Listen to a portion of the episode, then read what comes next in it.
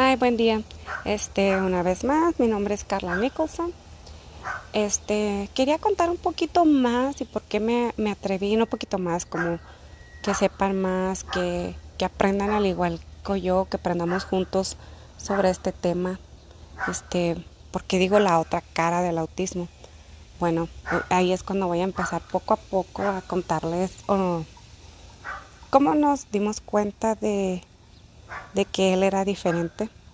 Este, los primeros este, señales, signos, se puede decir. Y como mamá sabes dentro de ti, pero te da miedo, te da miedo. Esta sociedad te enseña que si un niño es diferente es como algo malo, como que vas a sufrir o van a sufrir. Este, muchas, muchas cosas que no nos atrevemos a decir fallamos como papás, como mamá, ¿qué hice? Este, ¿sería algo en el embarazo? ¿Tomé algo? Este, muchas cosas.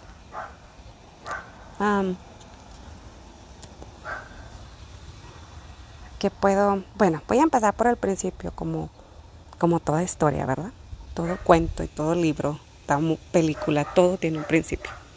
¿Por qué me atreví aquí? Porque pues en Facebook siempre la gente es como más, somos más políticos, se podría decir, más, este, no sé, como que nomás nos quieren decir lo, ay, pero va a estar bien y mira que todo lo haces bonito, pero nadie nos atrevemos a decir lo verdadero, todo lo que pasa detrás. Puedes perder tu matrimonio, descuidas a tus hijos, este, son muchas cosas. Y no quiere decir que fallaste como, como madre, como, como papá. Entonces, bueno, Vamos a empezar por el principio. Chimito es un niño hermoso, bueno, no porque sea su mamá, pero físicamente es un niño muy bonito, muy tierno. Es un niño explorador y explora todo, muy inteligente. Este era un bebé, como, como les digo, es mi sexto hijo. Tiene cinco añitos, va a cumplir seis, cumplió en abril. Y pues ya tengo experiencia, ¿verdad? Era un bebé común y corriente, normal, picabú, este, jugaba, gateó, caminó, todo igual como cualquier otro bebé de su edad. Este, cuando yo empecé a notar algo diferente, era igual como en el caso de, de mi tercer hijo, Jason. Él empezó también así, casi no hablaba, pero Jason, a diferencia de Chimito, Jason no hablaba, pero decía una cuantas palabras y sabía este, los colores a la edad de antes de los tres años Jason ya sabía mucho. Un chimito diferente. Este, al añito, recuerdo que él, él dijo un día solamente, bravo. Y Dad fue todo lo que Chimito hizo. Después de allí, ay, disculpan el ruido, ¿eh? pero Sí, ya saben, tengo tres perros, dos hamsters y una lagartija. Entonces sí es un poco difícil este el ruido y todo esto. Entonces, este yo empecé a notar que después de esas pequeñas palabras las dijo tres veces. Lo recuerdo así como si fuera ayer, porque son las preguntas que te hacen los pediatras. Tres veces este, bravo, bravo. Y luego otra vez con su manita, bravo. Fue lo último que yo recuerdo que dijo clarito. Después de ahí, nada, un silencio total. El niño ni se expresaba verbalmente, estaba como, le podías gritar en un lado, eh, si iba a tocar el fuego, si iba a tocar ya sea agua, algo que como papás pues no quieres que les pase un peligro, o X travesura, y tu chimito, o cualquier nombre, ¿verdad? Que como mamá. Y, y parecía que estaba mm, sordo. No me escuchaba, no me miraba, no dio un giro de 360 grados. Entonces, eh, yo le preguntaba al doctor si era normal. Para esto, Chimito, ah, muchos no saben, pero Chimito tuvo Ah, una, em, em, le dio una gripita, de esa gripita se le complicó y luego se le hizo, lo llevaba yo lo llevé con cuatro doctores aquí, adentro de la base, en el hospital. Lo llevé a, al Bowman, al Army Hospital. Y ah, me decían y los doctores de fuera que era gripa. Era gripita así que nomás no. Que era mm, alergia, otro me dijo. Pero un día el chinito ya estaba en temperatura, su pechito ya se oía, ¿no? Y, y pues, ¿qué puedes hacer si no te dan este, el medicamento adecuado? Si ellos son los profesionales, ¿verdad? De mi desesperación, mi esposo y yo, pues lo llevamos a Juárez. Ahí un doctor ya mayor me dijo, no, este niño tiene pulmonía, este, bronquitis, bronquitis, este, ya sus pulmones se le oyen muy mal. Lo traje otra vez al hospital de emergencia y sí, de hecho era, ah, pues sí, ya estaba malito, me lo internaron en esa semana allí dentro en el hospital de la temperatura, de la, de la infección, de, de todo esto. El, el uno de sus oíditos se le reventó al punto del lado izquierdo, que Chimito sí perdió audición un poco. No es como que perdió la audición que está sordo, pero sí él perdió audición. Es como si necesitaras un poquito de, vamos a decir, el ejemplo de los ojos. No estás ciego, pero sí necesitas un poco de, de ayuda con tus lentes. Chimito nunca ha querido ponerse el aparato. Bueno, pero eh, con sus terapias y todo, él está, ha estado mejor. Entonces lo, asimilamos con eso, ¿verdad? Que había perdido un poco de audición y tal vez, si pues no escuchas, no puedes hablar. Lo dejamos pasar así con poco a poco. Tuvo una cirugía de su lado izquierdo. Le removieron los endedoides porque este, sufría de sleep apnea.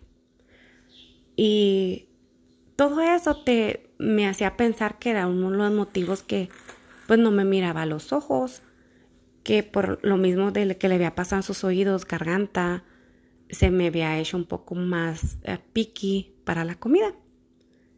Y pues no, eso no, no tenía nada que, que, ver, ¿verdad? Pero yo no estaba mm, pues empapada, no sabía, era ignorante del tema autismo.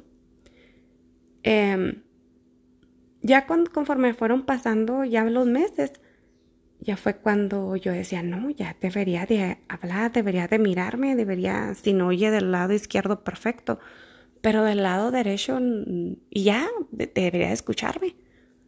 Y ningún contacto, o sea, Chimito era mm, solo él y, y su mundo. Eh, uno de los doctores me dijo, él tiene todas las señales de de 10 señales de un niño con autismo, él tiene 9. Pero yo escuchaba esa palabra y yo pensaba dentro de mí, pues es como un retraso mental, mi hijo no está, no tiene retraso, mi hijo es un niño muy inteligente, él es tierno, él me ama, él me abraza, los niños con autismo no tienen sentimientos o, o no los demuestran, que es un error muy grande, ellos son como cualquier otro niño. Y, y luego después lo puse en terapia de, en ECI. Estuve en ECI. Las terapeutas me decían, no le puedo dar un diagnóstico porque yo no soy profesional. Pero el niño tiene mucho ya para, ya se va a graduar y el niño no demuestra ni, pues, ni un avance.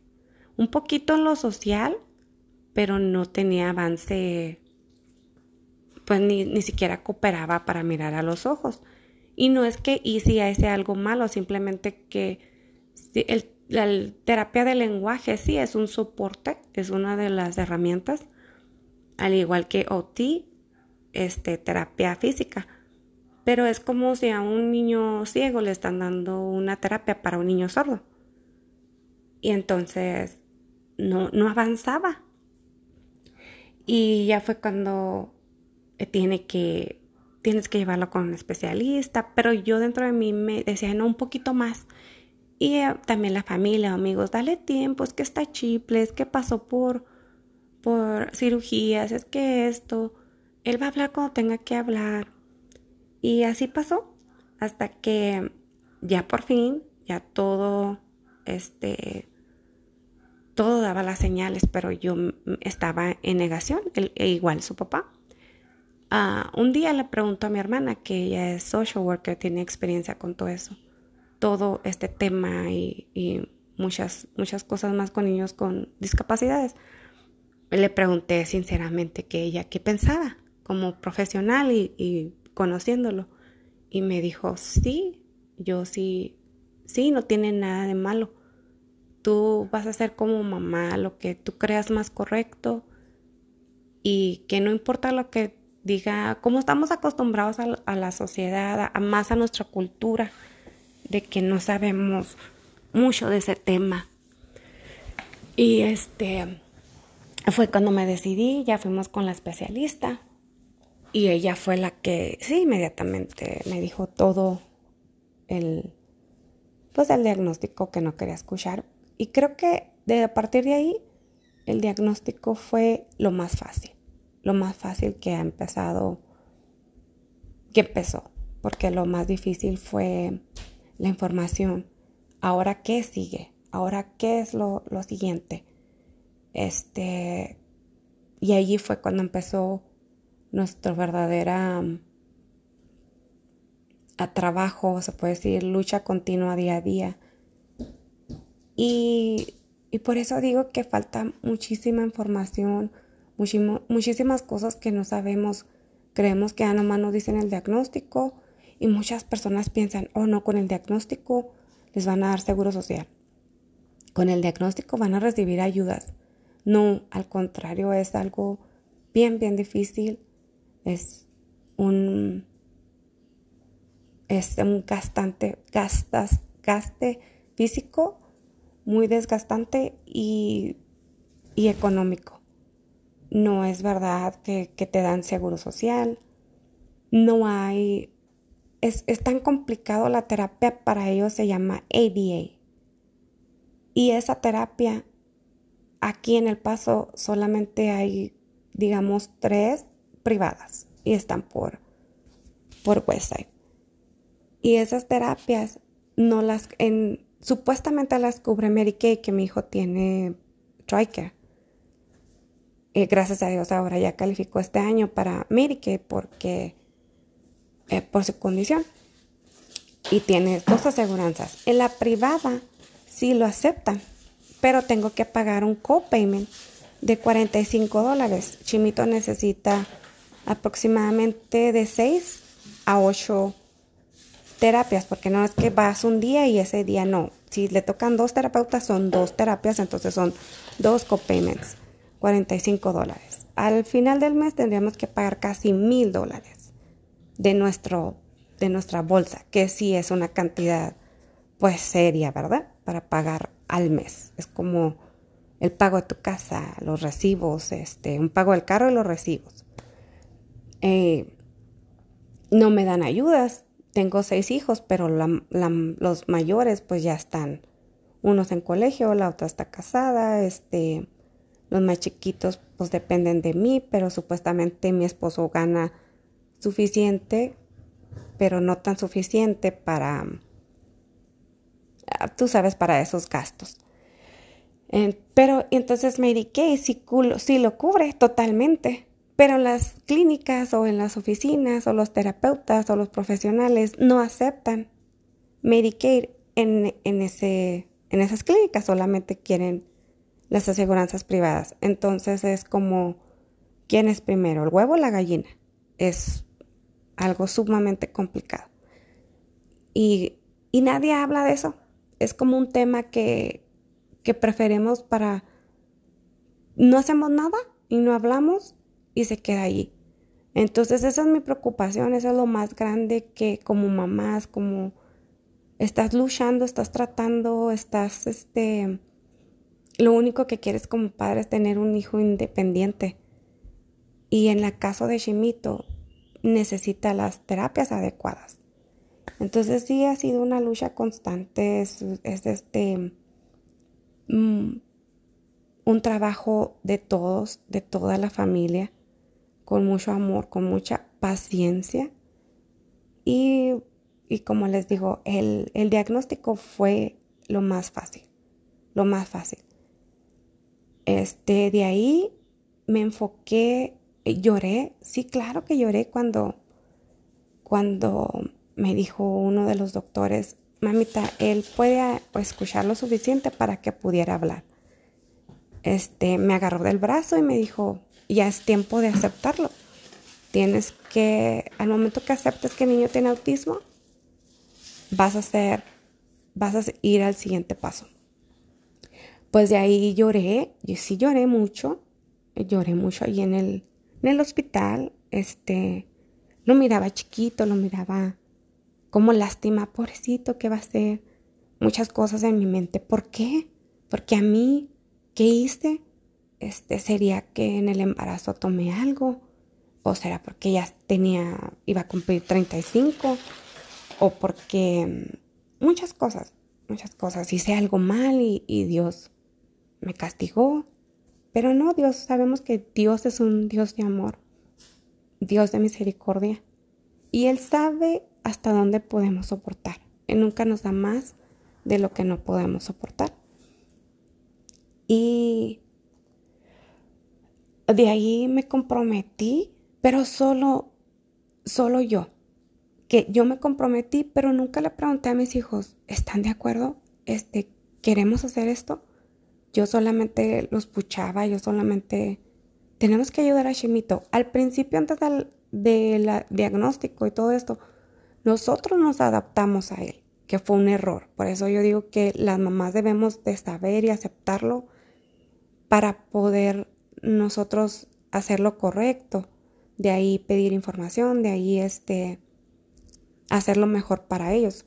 Nosotros nos adaptamos a él al punto de que íbamos a comer y el niño agarraba comida de con sus manos, se levantaba, si él quería comer arriba de la mesa, déjenlo, déjenlo, con que coma está bien.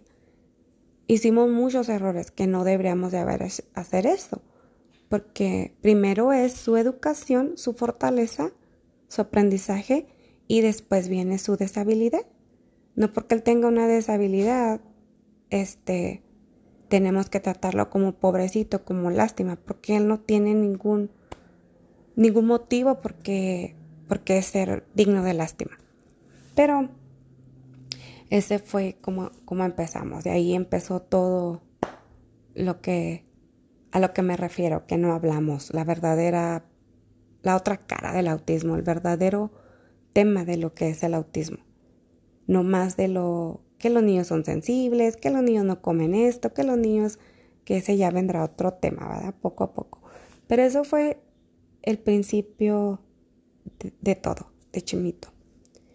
Y pues bueno, me gustaría que, me acompañen en esta nueva, en esta etapa, nueva etapa de mi vida que a mí me va a servir para ah, pues desahogarme, decirles que no son las únicas mamás o padres que están pasando por eso. Es normal sentirse culpable, es normal pedir ayuda, pedir, sentirse que, que no puedes. Es totalmente normal. Y, y que no estás solo y que necesitas ayuda, pídela. No tiene nada de malo. Eso no te va a hacer que tú seas una mala mamá, una mala ama de casa. No, somos seres humanos, no somos super mujeres, super women, este, que lo podemos hacer todo. No. Pero también es bueno, este, en esta, en este diario, en este nuevo diario, en, esto incluir a nuestros hijos, pero también preguntarles qué piensas. ¿Puedes? No meterlos al punto de que todo el enfoque había sido el niño. Todo el enfoque era el niño, porque no solamente es el único hijo que depende de mí, tenía otros, otros hijos también. Y también llegas a un punto que los descuidas, pero de ahí vamos a hablar poco a poco.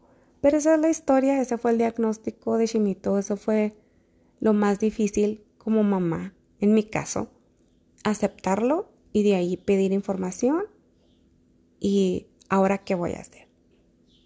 Entonces, ya en el siguiente podcast les voy a platicar qué fue el siguiente paso, cómo empecé a buscar, de dónde agarré información, qué era lo que escuchaba, los mitos y realidades. Este, cómo avanzó Shimito de no tener ninguna comunicación, avanzó a comer con las manos y arriba de la mesa.